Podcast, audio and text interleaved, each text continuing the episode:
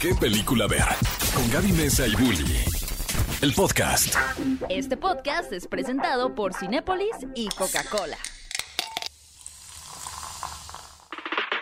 Bienvenidos al último podcast de qué película ver, pero del año, del Eh, año. ¿Qué No dijeron? sé qué. Al fin nos libramos de este par. Días de Pues los no. inocentes. Inocente palomita que se De- dejaste. Que te dejaste preparar una broma mejor.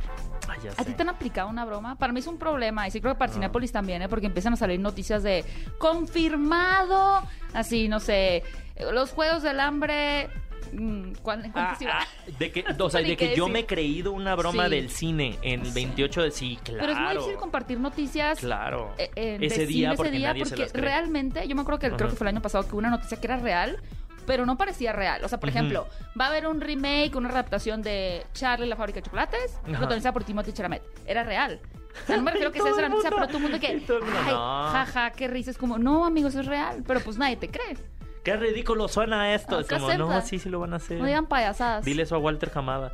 Oigan, pero yo sí he hecho bromas y me han salido, sí, pero muy pesadas. Ese es mi único problema. Ah, ¿Tú eres esa persona que hace bromas pesadas? Sí. No lo pensaría. Hice una broma en Halloween una vez que casi se me sale de las manos y terminó acuchillado. ¿Cómo? ¿Alguien Pues, te acuchilló? No, yo me metí a casa de un amigo y su novia. La novia era mi cómplice y les dije, ¿saben qué? Me voy a, o sea, le dije a ella, me voy a meter en la casa con una máscara Ajá. y voy a estar en el cuarto adentro ¿De qué era la mientras el novio va al baño. Sí. Y entonces cuando entró a al, al cuarto, yo estaba en una esquina así con una chamarra y, y así. Y entonces en eso yo vi su cara, salió corriendo y nada más escucho que se va a la cocina y empiezo a escuchar los cubiertos. No y yo, no, este güey ya se fue por algo. Y dije, ¿cómo paro la broma? Es que no sé, y le estábamos grabando. Dije, ¿cómo paro la broma? Entonces me puse atrás de una puerta, de la puerta principal del cuarto, y este chavo entró con el cuchillo así. Y lo tuvo que parar y le paré y le dije, güey, soy yo, soy yo, soy yo. Vomitó, vomitó del miedo. O sea, eso hubiera sido así un titular de periódico amarillista de por pasarse de listo, Youtuber- influencer. youtuber así, no, ahora digan influencer. Influencer pierde la vida. por grabar broma. Sí. Nunca lo vuelvas a hacer. No, no, no. no. lo hagan. No, no. lo hagan. Yo tengo que bromas, controlarme con mis bromas. Pero bueno, hoy no estamos de broma porque hoy vamos a analizar qué fue lo mejor del año de las películas que se estrenaron este 2022. Y por eso me acompaña mi queridísimo Pablo ¡Eh! Robles. ¿Cómo estás? Bienvenido, a traer Pablo. eh, tu conocimiento. Eh, tú y yo nos empezamos a hablar cuando fue lo de, eh, cuando tuve la oportunidad en, en el Festival de Cine de Guadalajara de presentar a Scott Derrickson. Ahí fue donde te conocí y de ahí me empecé empecé a checar tu contenido y dije, sí, sí, sí le sabes. Sí le mucho". sabe, muchacho. Muchas gracias. Aparte estás estudiando, estás terminando estudiando estoy- la licenciatura. Vas a ser licenciado en cine. Licenciado en cine, sí. Muy licenciado bien. en cine. No sirve de nada el título, pero no, suerte. Justamente estaba platicando con Bully que no me va a alguien que lo servir de tiene, nada. pues. Sí, no, no. si no, no lo dirían. Si no, no sería yo tan ácida. Me refiero a que nunca te lo van a pedir. Eh, Ya está, ya. ¿Para qué sigo? ¿Para Pero qué tú sí puedes decir, ¿eh? Yo en, en un programa que tenemos también en, en, en Exa, en La Caminera, se me presenta a mí como la licenciada. la Entonces, es el único momento en toda mi carrera, eh, desde que me gradué, que, que se me reconoce que soy una La licenciada. Yo, Sí. yo puedo llegar como el, con el meme de Homero de disculpe, pero yo soy licenciado en cine. Te va- vamos a presentar al próximo licenciado. en cine. Pablo, bueno, tú has dirigido cortometrajes, Sí. eh, sí te estás encaminando también a esa parte como la producción y me imagino que es tu intención también. ¿Producción, dirección? No, eh, he hecho cortometrajes estudiantiles de los que te dejan de proyectos y así. No los devalúes, ¿eh? son ejercicios muy importantes. Sí, sí, sí, pero al final creo que opté más por creación de contenido, por análisis cinematográfico, por crítica. Por el camino por- del mal. Es el camino del No mal. debiste, Sí. pero bueno. Y te invitamos justo al camino, al podcast del mal, porque vamos a celebrar y a destruir lo mejor y lo peor Destruir- que tuvimos en este no, año. somos buenos nosotros. Ay, a Pero veces vamos a sí nos decir lo que echamos no nuestros comentarios mordaces. Empezamos por enero, ¿les parece? Ajá. En enero llegó una película que significó el reinicio, que, que instauró una nueva palabra dentro de los reboots, remakes, precuelas, secuelas, spin-offs, que fue recuela. Y es Scream, que era una secuela, pero una especie de remake. Algo que a mí me gustó de esta película es que aceptaba que los hechos que estaban pasando en la película era justo derivado de toda esta cultura de los de las secuelas, remake y que justo hacía eso, analizaba y decía, es que nos van a matar de esta manera porque, Porque si esto pasó. fuera un Que me siempre, gusta que la, el ADN de la, de la película de Scream siempre fue así, ¿no? Que incluso la gente se confundía ya después con Scream y Scary Movie, porque Scary Movie era una parodia de Scream y de películas de terror, pero Scream era una parodia en sí misma de las películas de terror, ¿no? Y creo que esta película lo recupera y lo lleva así como al máximo nivel. ¿A Sí. ti qué te pareció, Pablo? Es, es muy, es muy meta, o sea, el, el hecho de que están incluso viendo una película de Scream mientras está sucediendo lo de... Y casi se repite la misma fórmula y todo esto, que te van diciendo, esto va a pasar, esto va a pasar, y tú como espectador dices, sí, esto va a pasar, esto va a pasar. Lo hace, pues, divertido y es parte de la esencia de Scream desde que, que inició y creo que lo respetaron muy bien en, en esta última entrega que salió. Ahora, ¿qué opinamos de que no regresa Courtney Cox? No va a regresar en Creo la que siguiente... ya le llegaron al precio. ¿Ya? Como que hay- ha sido un ir y venir de Courtney Cox como de no voy a participar porque no me parece justo que yo siendo el miembro más... Bueno, ella y... mm, Ay, se me olvidó el nombre de la protagonista, Sí, de la actriz. sí, de Chicos, esta- ayúdenme. Licenciado. Melissa Barrera. No, No, no, no, Ortega. no. No, la actriz protagónica. Ahorita vamos a sacar el Ahorita- nombre. ahorita sacamos el nombre. Bueno, ¿Qué te parece? ellos han sido... Na- Nick Campbell. Nick, Justo, Nick Campbell. justo sí. me acordé. El productor no me dijo, yo me acordé. Gracias, eh, Andrés. Pero creo que Courtney Cox ha sido la que ha estado presente durante toda la saga, ¿no? Incluso en sí. esas películas que no participó Nick Campbell, ella ha estado presente. Y como que se le hace injusto que en este... eh, forma de, que resucitó la saga, ella vuelve a participar, pero para una segunda entrega como que no le querían pagar lo que ella exigía, ¿no? Y que creo que tiene razón. Sí, creo tiene que tiene razón. razón. porque ella finalmente es el hilo conductor y ese Es como si me sacan a Jamie Lee Curtis. Sí, de Halloween. de Halloween y le dicen, no, es que no te queremos pagar. Es como, no, pues le tienes que pausar. Pero según yo sí le llegaron al precio Ah, bueno. a, a, a Courtney Cox. Ojalá que sí, porque es parte vital de Scream. Y tiene yo creo que todavía de dónde sacar, por lo menos para una película o dos películas. Una más. O sea, una trilogía, trilogía como Halloween. va a funcionar bien. Oigan, eh, aquí Febrero. Uncharted, fuera del mapa, Tom Holland eh, intentando... No intentando, Es porque como- ya ha desmaquillado mucho su imagen de Peter Parker con películas como Cherry. Sí, con Cherry quiso salir de- a su tono Sí, más dramático. ¿Te gustó Cherry? Eh, no. La actuación de Tom Holland ¿eh? sí, pero la película en Era, general. can- era un poco... Es cansona. Era cansada. Muy cansada, Era muy sí. cansada. Pero Uncharted fuera del mapa. mm, ¿Ustedes son. ¿Tú juegas videojuegos, Pablo? Yo juego videojuegos. Ok, sí. ustedes son gamers. Sí. Considerando eso, la, la adaptación como videojuego, ¿qué les pareció? Pues es que en general. Compleja. Sí. Porque al ser como una precuela de algo que nunca hemos visto en el videojuego, o sea, que nos cuentan la historia de Nathan Drake de joven, como que sentías que era un paso previo a lo que sí me gusta. Es como, todavía no llega a lo que me gusta. O sea, yo, yo, yo solo destaco de esa película la secuencia del avión. Me parece una Del secuencia barco. fenomenal. No, cuando se cae el avión y él se cae del avión y está en las cajas. Ah, sí. a mí esa me A mí parece me. La del barco volador a mí me encantó. Creo que me, este tipo de películas de aventuras, tipo Viaje y Viaje 2 de, al centro de la Tierra y todas estas a mí me El encantan. Tesoro Perdido, Ajá, todas Cage. esas me encantan. Entonces, eh, Uncharted fue como regresar a mi infancia donde veía estas películas que a mí me encantaban y Bueno, me... tú eres muy joven. Sí, pero... ¿Cuántos años tienes? 20. 20. O sea, su infancia hace dos años. Hace, hace 15 minutos. No, pues nosotros era así ya viajar en el tiempo, ¿no? De que no, sí, esta película de acción, Pero Misión pero- Imposible y yo. Pero sí es lindo al final, creo que en esencia, porque incluso yo recuerdo que a mí la película no me gustó, pero en ese momento, recordando la experiencia, es como, ah, sí, era linda. O sea, como que justo recuperaba esta cosa de cazar tesoros, tenía buenas secuencias de acción.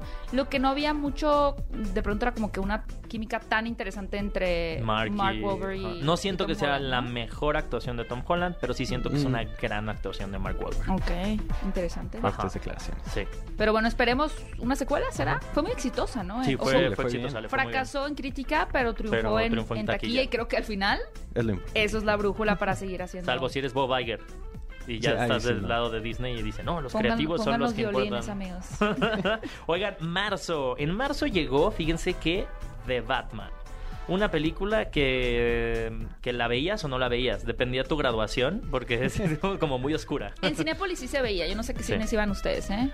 Sé. Yo la vi perfectamente Es que a mí bien. me cuesta mucho trabajo las películas que se ven muy oscuras. Ajá. El otro día estaba viendo justo el, eh, una comparativa de por qué el cine hacían, justo decían que Batman es la mejor, el mejor, la mejor manera de analizar el cambio de la cinta de filme al digital. Al digital. Sí. Porque haces una comparativa separación de toda la colorimetría Mm, y se oscuro, ve oscuro. de que colores, colores, colores y la última es así paleta de grises oscuro y entonces habla de que ese es el ejemplo perfecto del cambio a la industria a, a digital. Claro, el rango está más limitado en el digital, mientras que en el film tienes completamente toda la gama, como dices, ¿no? E No, incluso ajá, al exacto. revés. No, pues decían justo esto, que era como filmar en, en una película un- de cinta, Ajá. filmar de noche, Sí. es una decisión muy arriesgada.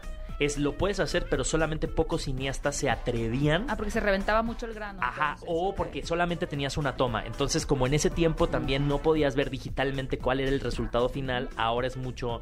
¿Qué digo? ¿Qué ha pasado con series como House of Dragon, no? Que Sí. dices, ah, lo grabaron en plena luz del día y cuando tú lo ves en la pantalla, lo ves así, la noche más noche del mundo. Y Ajá. justo creo que The Batman tiene eso. Es una película que aprovecha mucho de. De lo digital, porque a ver, las de Nolan todavía se hicieron en, en cinta. O sea, Sí, todavía- Nolan todavía sigue en- filmando en Sí, cinta todavía todo. se- sigue Mm. filmando, pero esta ya era digital. Entonces les permitió un poco jugar con cosas que antes no se hubieran podido hacer, que era grabarla con mucho color y luego ya hacer la edición. Ay, Entonces qué tienes buen aporte, justo una película de Batman que técnicamente se puede arriesgar a muchas más cosas. Y que ya de entrada el riesgo era Robert Pattinson, ¿no? O sea, desde que se anunció, justo parecía como una broma de, Del- del Día de los Inocentes, sí. ¿no? Como Robert Pattinson va a ser Batman. Pablo, ¿tú qué pensaste cuando se anunció a Robert Pattinson? Porque tú, tú eras un niño cuando salió Twilight. Todo- ay, y, y ¿No eras estaba- adolescente estaba- no, todavía? estaba en la primaria cuando salió Twilight.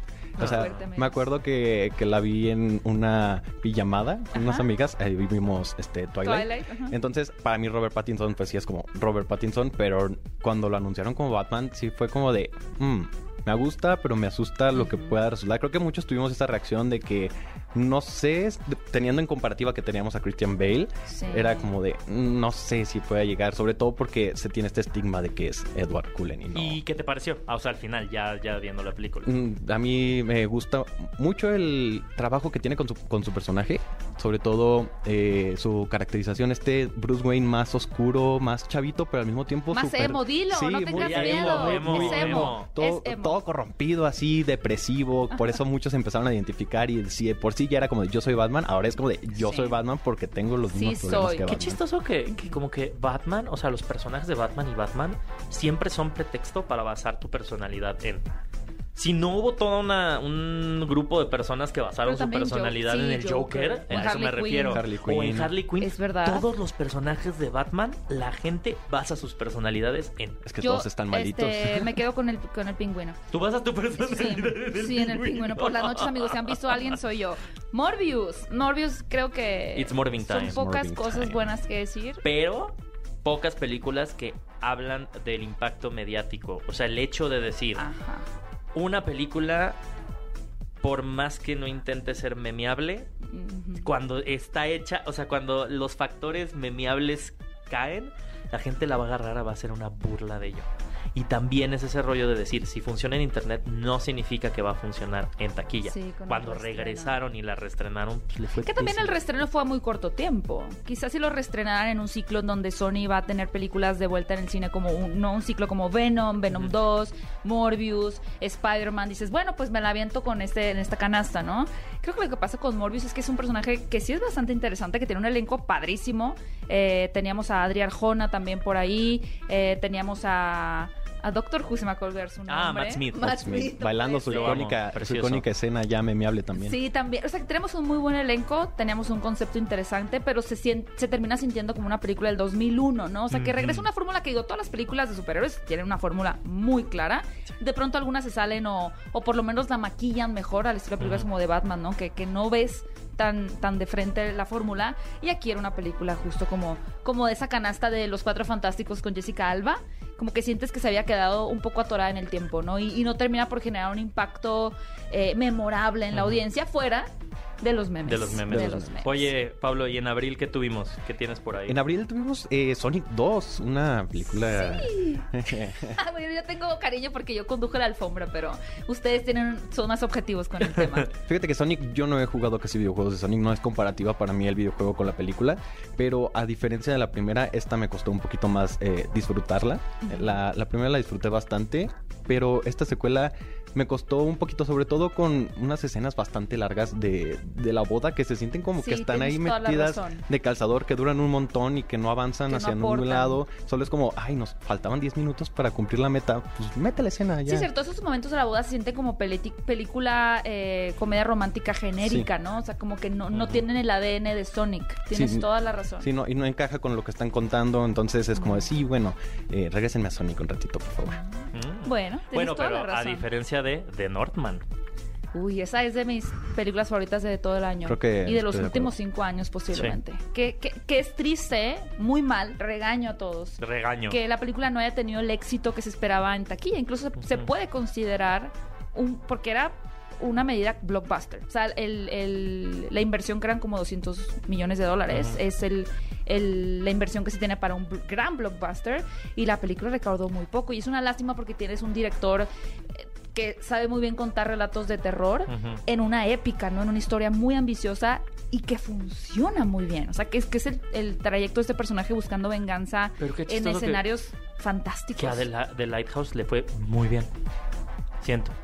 O sea, le fue Pero el mucho presupuesto mejor. era Ajá. mucho menor. Es el tema verdad. con The Northman es que sí era muy ambiciosa, tenía escenarios en locaciones muy difíciles de grabar, de producir. No, y además deja tú los 200 mil. Pagar la nómina de... De Alexander Skarsgård. Es De Nicole o sea, ¿De no, Bjork? No, no pagas, Nicole no pagas Kidman. la nómina de Alexander Skarsgård, pagas el anda de toda la familia Skarsgård, que ellos Sí. ya tienen, yo creo que acciones en Hollywood. Pero es una gran película. ¿Tú la pudiste ver, Sí, Pablo? y apa- me parece triste esto que comentabas de que no le fue también en taquilla, porque siento que es una película que se tenía que ver en cines para disfrutar todavía más de la experiencia, porque verla de Lighthouse creo que la puedes ver en tu casa y todavía tienes Sí. un poquito de la esencia, pero los paisajes, las tomas, todo lo que The Norman representa en, visualmente era muy impresionante con- combinado con todo con todo el sonido. Y no verla en cine sí era como... Sí, sí, Sí pesa no verla. de Sí te pierdes de mucho de la experiencia. Para mí hay tres, y no me quiero adelantar, pero voy a hacerlas muy rápido y sin entrar en materia, pero para mí hay tres películas que se tenían que ver en, en el así, sí o sí. Ujú. Son, para mí fueron tres. Digo, todas vayan a verlas en Cinepolis siempre, pero así que tú decías, esta no la puedes ver en Cinepolis Click, Ajá. es The Northman, todo Top en Gun. todas partes al Ajá. mismo tiempo y Top Gun Maverick. Sí. Ay, Esas- yo no vi Top Gun algo Maverick perdiste. en cine. Perdí Pero, ah, algo. Una parte de ti murió. Murió. No, no puede a menos que la reestrenen en unos, en unos La van a reestrenar. Gracias, Cinepolis. Tom Cruise, claro que la va a reestrenar. Sí, Estoy supuesto. Ya cuando Tom Cruise tenga su base en el completamente espacio, seguro. va a Es que mandar A mí, por ejemplo, de Northman, cuando la vi dije, ay, me hubiera gustado ver Green Book. Digo, no, no Green Book, perdón, la de, Ay, la con... sí. No, no, no, no, no, Green Book, Green Book sí, Sí, la vi. cuéntanos la, de qué va. La verde, la de... Sí, es el- verde. el, eh, este hombre que Matrix. amo, que salió en Slumdog Millionaire, el protagonista. Ah, sí, esa. ¿Sí era la de A24. Sí. The Green Knight. The Green Knight, perdón. Pero The Green Knight no llegó a cines. Ay, qué ¿Recuerdas que- lástima es que salió la esa pandemia? película... Justo. Tienen como que forman parte del mismo campo semántico. Sí, de hecho. Oigan, este. Mayo. Sí, porque Mi Animales cumpleaños. Fantásticos 3, Los secretos de Dumbledore. Esa pues, ya no se había habla de ella. secreto, ¿no? ¿Salió? Ya no se habla ¿Sí de salió? ella. No me acuerdo que haya salido. Bueno, no existe, ok. Mayo, hablando de. Bueno, dos películas. Otra que también para los fans seguramente debió eh, ser una experiencia cinematográfica que tenía que verse en pantalla grande. ¿Qué opinan de Doctor Strange en el multiverso de la locura? ¿Fue lo que esperaban? Eh, es- realmente no esperaba mucho. Eh, creo que... ¿No eres fan de Marvel, niño Loki? Sí, claro que sí. Soy fan de Es que Marvel. trae una playera de Loki para Ajá, que quienes están escuchando el Está podcast. mi playera de Loki. Sí, soy fan de, de Marvel, pero creo que ya ahorita las expectativas de lo que se esperan de las películas de Marvel y sobre todo con Doctor Strange, que esperaban 8 millones de cameos, eh, arruinó un poco de la, de la esencia de la película. razón. Sí. Porque todo el mundo estaba esperando como que, ah, va a pasar esto, porque yo leí en un guion filtrado que iba a suceder esto. Y cuando no pasaba era como de, ah, no. La gente no, realmente esto". leerá el guion filtrado o vio un video que decían que leyeron el guion filtrado y no es cierto. ¿La culpa será de Daniel Virgen o de Pelicomics? No, los queremos mucho a ellos, los amamos, mucho los entretenimiento. amamos. Los quiero mucho. Yo sentí más bien que fuera de las expectativas de los cameos, a mí personalmente sí me quedó de ver Sam Raimi. Se nota que es un Ay, director sí, que estuvo mucho. muy limitado por, o sea, en su creatividad, porque seguramente él podría haber aportado más. A mí lo que no me terminó de convencer fue justo el multiverso. Es como, Sí. vamos a multiversos. Y tú te esperas así de que... Todo o sea, en todas partes ajá, al mismo o sea, tiempo. personajes es piñata, piedras, es como, aquí en lugar del semáforo sea verde, Son gelatina. es azul. es como... Se avanza, se avanza en rojo y es que, ah, uy, qué cambio. Sí, digo, no le, quité- no le quiero quitar su mérito a ciertos universos que están bonitos visualmente, mm. pero realmente no era una locura en ningún multiverso extraño. O sea, era como el una aventura título, el entretenida. título no le Es hizo. un clickbait muy grande. El título es un Le hubiera problema. puesto Doctor Strange contra Wanda. Sí. ¿Y ya? Y hubiera estado bien. Ah, Sí. Porque ahí yo creo que las lo de los cameos sí era una fumada de los fans. Sí, y de hecho- Pero el otro no. O sea, a mí no me afectó la experiencia de no haber tenido los cameos que todo el mundo decía que tuvieran. Ajá, ni me tampoco. No, pero en general la película creo que empieza bien y luego de repente ya cuando llegan al multiverso que se van a quedar, ya no ya no sentí que avanzara mucho, o sea, se, se enfrasca en las mismas locaciones y secuencias y solamente es como Mm. Pero tienes a Wanda como Wanda. Chucky, eso sí me gusta Ah, mucho. sí, pero, bueno. pero además se traiciona a sí Era misma en muchos momentos. Eres como Pero me dio muchas ganas de verla. Lo Se que sí- Se vuelve Evil, empieza siendo Evil Dead y termina siendo Scooby-Doo. Siento que ahora me Así. gustaría más, ya sabiendo lo que me espera. Y lo de las notas musicales, eso me gustó. Lo de las notas que mucha musicales me gente, que gusta. qué raro yo. Es que No, eso es lo que necesitaba la película. Y el sustote que me sacó Wanda cuando atraviesa de, de la nada, sale, aparece, sí me sacó un sustote. Tiene sus momento. cosas. Ahora que lo pienso, Sí. creo que necesito verla de A mí nuevo, me encanta amigos. la- las cámaras en mano que tiene Sam Raimi, o sea, que dices, ah, esto es Sam Raimi. O sea, Ajá. mucho de cámara en mano que era, no lo hemos visto esto en el MCU. Es verdad. Si hubiera tenido más eso, Sí, es que se ve como que no lo dejaron ser libremente Sí, Sam Raimi. exacto. Bueno, Top Gun Maverick, qué experiencia, menos para Bully que no la vio en el cine. no, ¿Qué pasaba favor, en tu vida en esos momentos, niño? ¿Tu cumpleaños? Ve- Venía de mi cumpleaños. Ajá. Sí, estaba tristito. Crisis Entonces, de Sí, tenía mi crisis cumpleañera. Normal. Y por eso no fui al cine a ver a Pero era fantástico. Yo me acuerdo que mm, cuando se anunció la película, se hablaba muy poco de ella. Sí. Apelaba como una generación, como generación X. Eh, uh, no, tú, tú estás No, ahí no, flotando en, otro, en otro Ah, espacio ¿sabes qué? A mí, temporal. a mí me generaba un poco de conflicto y me sigue generando un poco la apología a la guerra. Sí, o sea, claro. todas las películas que son que apología a invitan a la volverte guerra es piloto como... para destruir y robar bases. Porque Top Gun Maverick sí causó creo que un 40 o 30% de aumento de Pero- inscripciones en, en la Armada. Sí, es verdad. Estoy totalmente de acuerdo contigo. Eh, sin embargo, la parte de entretenimiento, creo que es una película que está tan bien hecha, es tan entretenida de ver. eh, no solo por estas apuestas como tecnológicas de y se filmó y así, sino que realmente la historia logra conectarnos. Y es emocionantísima de ver como que regresamos quizá con Godzilla contra Kong fue una de ellas, Spider-Man sin camino a casa, y esta como a, a reenamorarnos y, y sentir esa necesidad de ver películas en la pantalla grande, ¿no? Porque dices, Ujú. ¿qué es esto? Esto es lo que yo tengo que La experimentar en el experiencia cine. cinematográfica. Entretenimiento puro. Sí. Y creo que eh, Tom Cruise lo logró muy bien. Y, y regresó un nombre que, la verdad, está un poco enterrado. Top Gun. O sea, Sí. Top Gun Ujú. era como, ah, esa película que lo usa a mi, a mi papá. ¿No? Y ahí es como, oh, Top Gun. Sí, y ahora es así de... Fíjate, de lo que tú comentas de, de la apología a la guerra, sí, obviamente, pues causó furor y nuevamente regresaron a quererse inscribir, pero la película toca un punto importante que la otra película no. O sea, la otra película era, sí, la guerra es lo máximo, sean pilotos, viva, eh, inscríbanse. Pero esta película, eh, el- la trama principal habla de los peligros, de, o sea, de cómo realmente al gobierno no le interesan los pilotos. Entonces, este labor de Maverick es que lo que le pasó a Gus en la primera no se repita y, Mm. y quedarse, o sea, con esta idea de los pilotos también importan y sol- no solamente Sí, que no la sean misión. Y la una máquina mezcla. también, ¿no? Sí. Sí, Oigan, tiene sus cosas. Ahora junio. Eh, salieron muchas películas, pero yo les voy a pedir o Oye, les voy a un hacer una montón. dinámica. Salió todo en todas partes al mismo tiempo. Jurassic World Dominion, Lightyear, Dragon Ball Super, Super Hero. Uy. Elvis, Minions nace un villano, El teléfono negro, Buena suerte Leo Grande. Todas esas salieron en junio, quiero que elijan una. Ay, pues está muy fácil. Sí, muy ¿Cuál? fácil. Tú empiezas, Pablo. Todo en todas partes. Ahí está, él habla tiempo. por mí. A ver, ¿qué quieren mi decir? película de esa favorita del película? año, pero yo quiero que Pablo hable. A Pablo le hable. Ah, Que Pablo hable, porque Pablo él es el hable. invitado. Ay, es que qué decir de todo en todas partes al mismo tiempo. O sea, la vi unas cuatro veces en el cine, la compré en físico, ya la tengo y la veo. Wow. Me causó muchísimo cómo la construcción de los multiversos, cómo se utiliza la ciencia ficción para hablar de temas tan importantes y que al mismo tiempo se sienten como un abrazo después de tanto tiempo de pandemia, ¿no? Ese abrazo de calma tu mente, todo va a estar bien, nada importa, eh, ven, te doy un abrazo. Es como, sí te destroza en un momento por muchos de los temas que toca, pero ya al final es como este abrazo de, de alivio, de ven, yo, yo te cuido, quédate conmigo y, y respira un poco de esa agitea- ajetreada mente que te tiene en todos lados. Me urge ver esa película. Sí, yo la quiero volver Ori- otra vez. o sea, hoy- Ajá, me dejaste con muchas ganas. Oye, verla. y, y justo hablando, tú que estás estudiando ahorita la licenciatura en cine, ¿qué generó en tu escuela y con tus compañeros y con tus maestros esa película?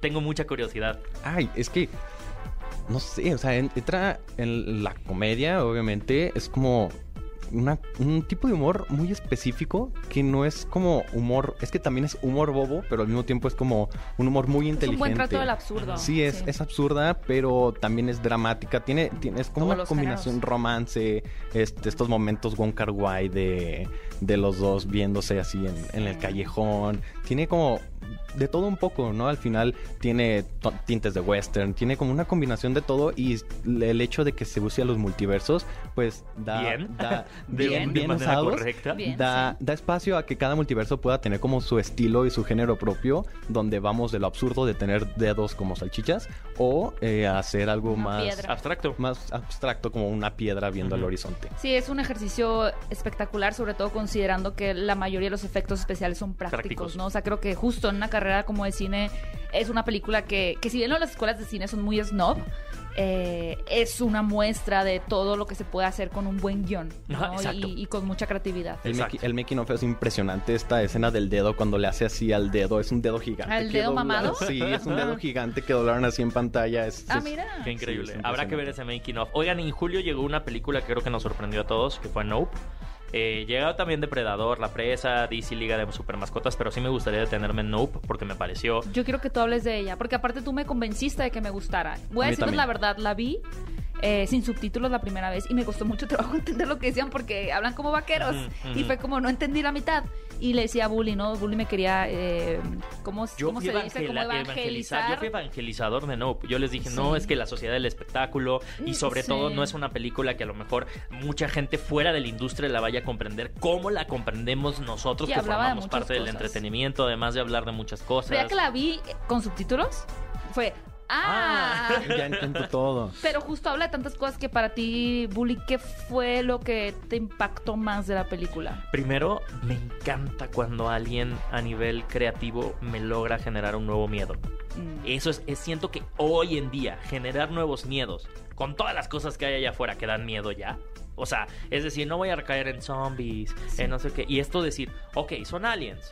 Bueno, ya conocemos todas estas versiones de los aliens, pero ¿qué tal si te presento esto, no? Que Pero es- lo estaban comparando ahora con el- la mascota de Qatar, ¿no? Sí, me encantó. Sí, eso está muy chistoso. Ay, ay. Ahora Bully si- ya no puede ver no sé. una nube sin correr. Es como, de, no, esa nube no se ha movido. Fue cuando te di la justo. razón. ¿Te acuerdas que te mandé? Sí. Estaba yo en un balcón, vi una nube, me dio miedo, le mandé a Bully y le dije, Ahí tienes está, razón. ahí está. Cuando una película permea tanto que pasa eso, que tú dices, imagínate que yo estuviera bajo la lluvia y de la nada deja de llover dos segundos y vuelve a llover. Sí, qué raro. Qué miedo, qué raro. Ajá. Entonces creo que esta película aprovecha mucho eso. Creo que subverte las expectativas. Esta secuencia en la que está Daniel Kaluuya y lo espantan los aliencitos. Y te, y te da miedo. Y dices, Pues no. Pues no, no es esto. No es pero esto, si pero yo sí, quisiera exacto. que fuera este tipo de Si película. yo quisiese, pudiese, Pudiese, pero pero no es no por ahí. Y, aún- y- aún así lo aceptas cuando lo ves, es como, ah, bueno, si estos son los aliens, está bien, o sea, porque ya te en- ya estás tan inmerso que, También. que ya los ves y dices, ah, pues así se ve, ¿no? ¿Y ahora qué va a pasar? Pero es como, no, siempre no, es como, entonces, ¿qué me vas a mostrar? Ajá. Que sí, es una gran película. Nope, increíble. Luego Ahora en agosto que acaba de pasar, tuvimos Bestia y, Y Bullet, Bullet Train. Train. Mm. Bullet Train. Bullet Train, Yo, yo ¿no? tengo, yo tengo a Bullet Train como, no en un pedestal, obviamente, pero Ah, mira. sí, sí me gustó mucho Bullet Venga. Train. Porque yo he dicho que hay dos cosas que me gustan mucho, que son las historias corales y las películas de trancazos. Entonces, esta película combina ¿Te esas dos gusta como cosas. todas las de Agatha Christie, no? Como de- menos como- la... Esa estuvo espantosa, la de Ah, la última, Misterio en en el el, Nilo. abordo, que No aparte salía Armie Hammer. Sí. No te perdiste nada. No, no la vi. No, Era no me torturé, sí vi que todo el Pero te gustan en las películas corales. Sí, me gusta, me gusta la narrativa coral y esto de, de hacerlo tan absurdo, pero al mismo tiempo tan entretenido todo en un tren como Agatha Christie, de encontrar el maletín y luego de repente llegan samuráis y se empiezan a pelear con, con Y no sabes por qué. Y no sabes por qué. Luego de repente una de las historias es una botella de agua que todo el tiempo estuvo ahí, entonces Eso es está como, muy bien. sí, es como muy, muy irónico y al mismo tiempo divertido y tiene trancazos en medio. Entonces dije, bueno, es como lo que un blockbuster representa y al final es lo que... Y Joy King, a mí es mi personaje favorito. Oigan, y bueno, septiembre llegó una película de la cual no esperábamos nada y recibimos todo, y una película de la que esperábamos todo y no recibimos nada. Y son... Don't worry, darling, y sonríe. híjole. No hay que adivinar cuál es cuál, ¿verdad? No, no hay que adivinar. No, No, sí, todos esperábamos mucho de Don't Worry Darling. Sí, Y claro. creo que fue un... eh, los invitamos a que la vean porque hay gente que... le- Sí, digo, claro. todos los invitamos a que las, las vean esas películas, pero lo interesante con... O sea, Don't para Worry este Darling tiempo, para este tiempo, muchas de las que hablamos ya, están, en Cinepolis Click. Exactamente. Tenía un concepto muy interesante que tiene que ver con... Es que no quiero hacer spoilers, pero con la realidad, ¿no? O sea, que es real, con un poquito como de Truman Show, por poner un ejemplo. No quiero ir más allá. Creo que Olivia Wilde fue bastante eh, bold, como arriesgada en decir, a ver, no quiero contar una historia tradicional, ya hice una comedia, Booksmart, La Noche de las Nerds, quiero hacer algo distinto, vamos a explorar este terreno, pero no lo ejecuta bien, o sea, se queda como como en una teoría casi casi, ¿no? La película no termina por ser ni intrigante tanto, ni tan cautivadora. La actuación de Harry Styles a mí sí me gustó, pero me pareció que no había química entre Florence Pugh y Harry Styles. Ajá. ¿A ti qué te Entonces pareció, fue, decepcionante. Ay, yo, yo tenía la vara muy alta, porque soy ultra mega fan de Florence Pugh, que he visto to- todo, todo lo que ha ha hecho buena Florence Pugh. es. La amamos. Aquí la amamos. Sí. Caso de, de hecho, va a venir la siguiente semana. Ah, no, ah, no. Ah, ojalá. Ah, Ah, ah, ah, no es cierto. Ah, Día de los Ah, feliz Día de los Inocentes. Inocentes. Y también Olivia Wilde había hecho de Booksmart una película increíble, pero cuando me enteré que esta película era como de thriller psicológico, dije, ok, ok, es un cambio muy arriesgado de venir de una comedia a hacer un thriller psicológico. Y el resultado está curioso porque me gusta la idea, o sea, el concepto que maneja y, y el final sobre todo, que es como la revelación de, de todo lo que sucedió, me parece un concepto interesante. Pero como película de thriller, a los primeros minutos ya te desconectaste. Porque De acuerdo. ya estás, ya estás consciente de que el mundo alrededor no es normal. No hay tanto misterio, ¿no? Ajá. eh, y si te fijan, El bueno, si se no fijan, si se fijan, el- las secuencias como de thriller son tres momentos como aleatorios que se pueden justificar con la imaginativa de Florence Pugh, bueno, del personaje de Florence Pugh, pero son tres momentos aleatorios que es uno, luego otro, luego otro, y luego corte a seguir con la historia. Entonces está como medio extraño porque no profundizan en ello, pero tampoco profundizan en lo de que sigue, y se queda como muy corta en sus ideas, a pesar de que Muy tenían exacto. mucho, mucho potencial para explotar. ¿Estaba, ¿Tú fuiste a la función de prensa aquí en Ciudad de México? No. Ah, ok, entonces es que de pronto pensé que estabas sentado conmigo, pero no sé si es un error en la Matrix. Y la que generó un nuevo miedo a mí, por lo menos que yo salí muy mal vibrada y yo me dije a mí misma, ¿por qué? Mi misma. Por mí misma, ¿por qué sigues viendo películas de terror?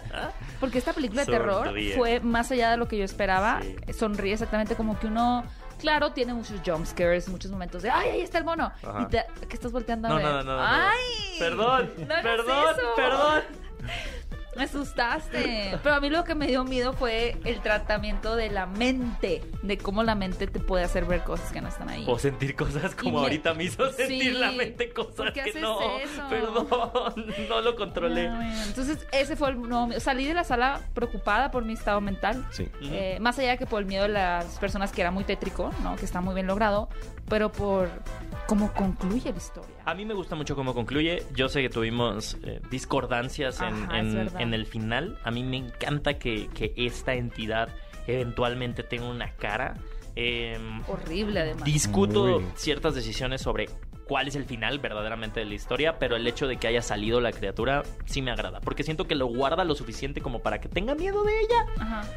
Y luego ya cuando la veo, hay una escena que de hecho me recordó mucho a... a- se hizo- Evil. no, muy Ari Aster. O sea, esta escena del grito de la cara, esta secuencia final Qué que feo, ya no tiene quiero hablar de en, esta película. en- en- en- en- en un- en una toma completamente abierta y plana, dije, esto es un homenaje a... Y qué chistoso y qué padre poder decir, ahora se está haciendo un homenaje a películas que, que acaban de salir, o sea, tipo un Hereditary, ¿sabes? O sea, de decir, qué padre que los directores de ahora de terror no se esperan 30 años para homenajear, no sé, a Kubrick. Que es decir, ah, no, tienes al director de Sonríe dándole un guiño como muy particular de, ve, me gusta el cine de Ari Aster. Qué padre lo que hace. Ah, qué interesante. Y ese mismo mes, si no me equivoco, salió Barbarian, que no está aquí, pero a Mm, mí sí. también me gustó mucho esa película. Sí, a Hubo mí- muy buenas películas de terror. Sí, Barbarian a mí me encantó. ¿Qué pedo, qué onda con este año, eh? Las Sí. películas de terror. Este Y no año- paran, y no, no, paran. no paran. Hay un montón de películas mexi- mexicanas.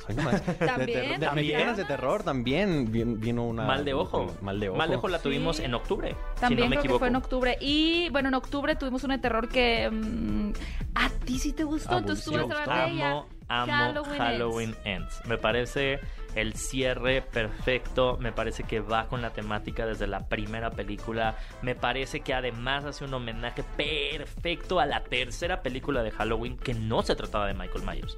La original, la, la- de Season of the Witch, no sale Michael Pero John Myers. Carpenter hizo como que esas no existieron, ¿no? No, pero yo Por la algo. idea, la idea de John, no, no, no, no, no. Aquí está el punto muy interesante. A la ver. idea de John Carpenter era que Halloween se tratara de historias de terror que sucedieran en Halloween, pero no e- Como el pe- cómic ese que estaban planeando. como Trick or Treat, punto. Ajá.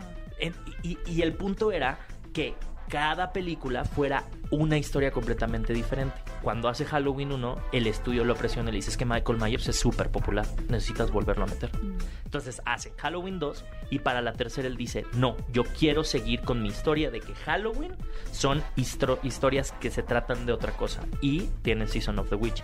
Me encanta porque esta película es perfectamente un homenaje a Season of the Witch, donde tienes una historia que involucra a Michael Myers, pero que al final se toma el tiempo para también darte esta confrontación final entre Laurie Strode y Michael Myers, contándote la historia de, de Corey, contándote la historia de cómo evoluciona el mal, cómo el mal nos puede hacer. O sea, me encanta. Me gusta más Lo- tu explicación que la película. lo Sí. tenemos, lo tenemos Totalmente dentro de o, acuerdo. o- o- o- o- o- o lo vamos aprendiendo. Y ahí tienes la, la- la historia de la, de la nieta en donde dices, bueno, es que ella también se puede volver mala, pero dices, ella no es mala. ¿Por qué? Pues porque al final, digo, ya no, no quiero dar spoilers, pero ya van a ver la película, pero me, me Sí, fascina. Yo suscribo Halloween tu Ends. Explicación. eh, No suscribo pero para la mí película. fue decepcionante porque No creo que, esa película hubiera funcionado en otra saga. En otro. No en, como el gran final del enfrentamiento. Que hubiera sido también cansado tener otra vez, yo entiendo, a Michael Myers, ya están defendiendo. O sea, se hubiera sido como que, ay, es la 2 otra vez, ¿no? Pero, pero bueno. Eh, Black Adam a mí me, me entretuvo Ay, mucho, la verdad. Eh. Creo no. que es que No, Pierce, no. Pierce A ver, estamos de este lado, por- Ahora, ahora, ahora soy el foco de atención al que no le gustó. Es que eres Marvelita, ya te Yo sé, estamos sí, viendo. soy fan de... También para que no se vea. Sí, mejor. Porque me van a atacar en redes sociales. Sí.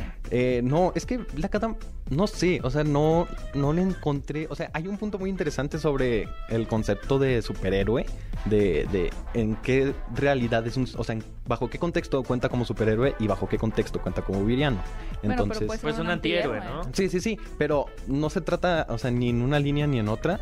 Y, y las decisiones de, ay, vamos a vencerlo. Bueno, ahora vamos a salvarlo porque lo necesitamos. Es ay, que lo luego otra vez. Sí, y, y, y no me... Para el cameo de Henry Cavill. Oh, sí, obviamente, para que llegara el final.